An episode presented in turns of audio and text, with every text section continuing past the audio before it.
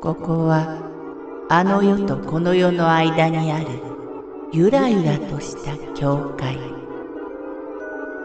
闇に見入られさまよう者のみがたどり着く大曲が時の世界へようこそ。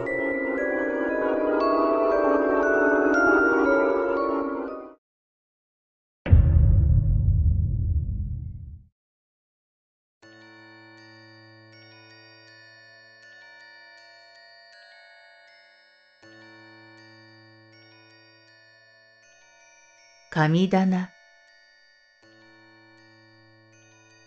私がまだ小学3年か4年頃の話です。私の父は自分で商売を始めたら神棚を買うんだとよく言っていましたが、どこからか本当に神棚を買ってきて、家の中で一番日当たりのいい場所を選んで設置しました。榊の木も用意して得意げに拝んでいました。その頃に起こった事件です。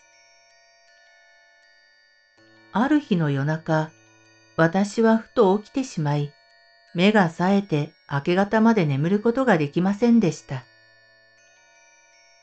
その日からいつも夜中の2時か3時、4時あたりに目を覚ましてしまい、明け方の日の出まで眠れない日が続きました。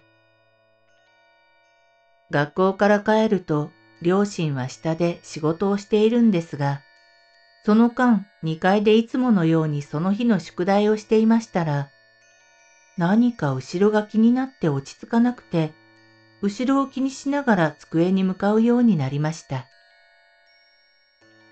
そんな状態が続きました。しまいに寝不足で落ち着かない状態になり、家の中にはいたくないと思うようになりました。家の中が怖いんですよ。夕立で雷が鳴る日がありました。しかし、家の中にはいたくないので、外のベランダにいて家族の誰かが来るのを待っていました。ゴロゴロと雷が鳴っている中で、母が仕事を終えて2階に上がってきました。しかし、ベランダに佇む自分の娘を見て一瞬ビビっていました。あんた、何してんの？そんなところで。バカねえ。雷が鳴っているんだから部屋に入りなさいよ。うぅ、家が怖くって。え？家の中がおかしいんだよ。母にそれまでのことを言ってみましたが、変なことを言わないでよ。ローンだってまだなのに。とあしらわれ、伝わりませんでした。しょうがないので我慢していました。ある時雑誌を読んでいたら、犬のコリーの写真がその雑誌の中にありました。そのコリーを眺めていると、後ろからじわじわと寄ってくる気味の悪い何かが引いていくような感じがしたのです。コリーの写真を切り取って机に飾りました。しかし、夜中にまた一人だけ目が覚めました。眠る前に家族と団らんをしている時に、カシーン、カシーンと金属の音が家の中に響きましたが、それがまたしたのです。怖いので布団をかぶっていました。翌朝、コリーの写真は裏返しになって机の上に落ちていました。止めていた画鋲は丁寧に裏返しになった写真の四隅に置いてありました。家族に聞いてみたけど、誰もそんなことはしていないとのことでした。その日から夜中に目が覚めると、布団をかぶったまま明け方まで過ごすことになりました。一人で留守番する時がありました。その気味の悪い何かは犬が苦手のようなので、番犬に飼っていた犬を下から2階まで連れてきて、家族が帰ってくるのをひたすら待ちました。どんどんその気味の悪いものが引いていく気がしました。後で犬を家に入れたということで怒られましたが、そんな状態を続けていたら、そのうちに学校の先生から授業中によく居眠りをするということで、両親宛ての手紙を下校時に持たされてしまいました。まず母にそれを見せました。内容は読んでいないけど、居眠りのことを書かれているのはわかります。母は何も言わず、父には見せないで、手紙の件はそれで終わりました。しかし、気になったのでしょう。翌日改めて聞かれました。私はもう限界だったので、うまくそれが表現できなかったけど、伝えようとしました。そのうちに、神棚が来てからだということに気がつきました。お母さん、あれが家に来てからだよ。あれが原因だ。子供ながら確信を持った声で神棚を指さしてはっきりと言ったので、母は驚いたようです。あれは神様の家なんだよ。神棚がおかしいよ。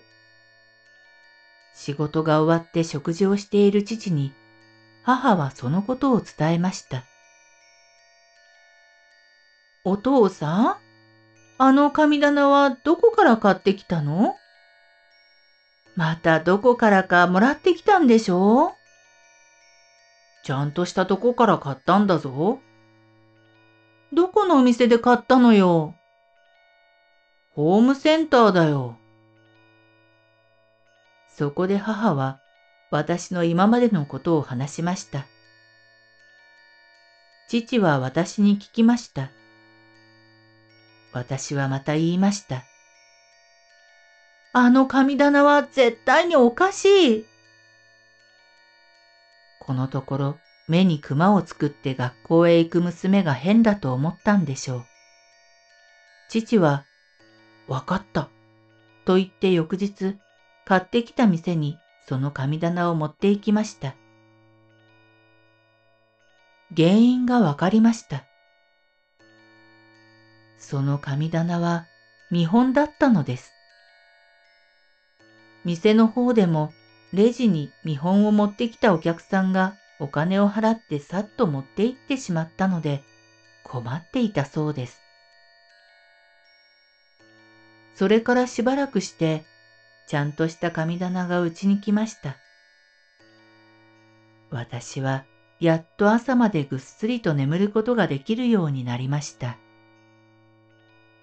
目の下のクマもだんだん取れてきて、やれやれと思っていた頃に、父が家族にこう言いました。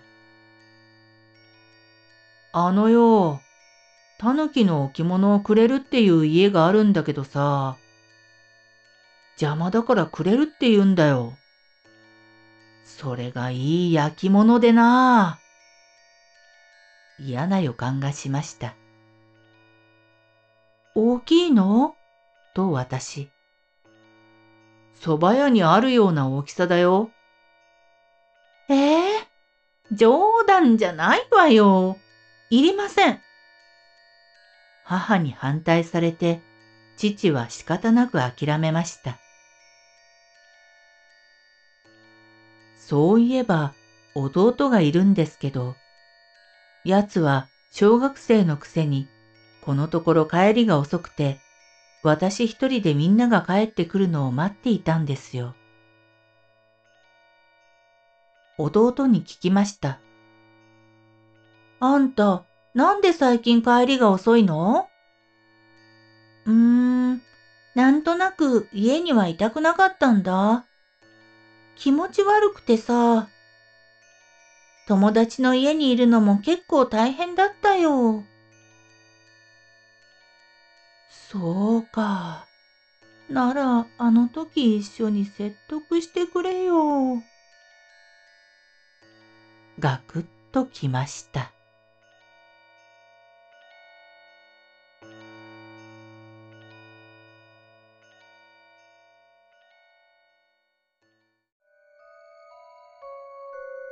この番組は怪談大曲どき物語に寄せられた投稿をご紹介しております。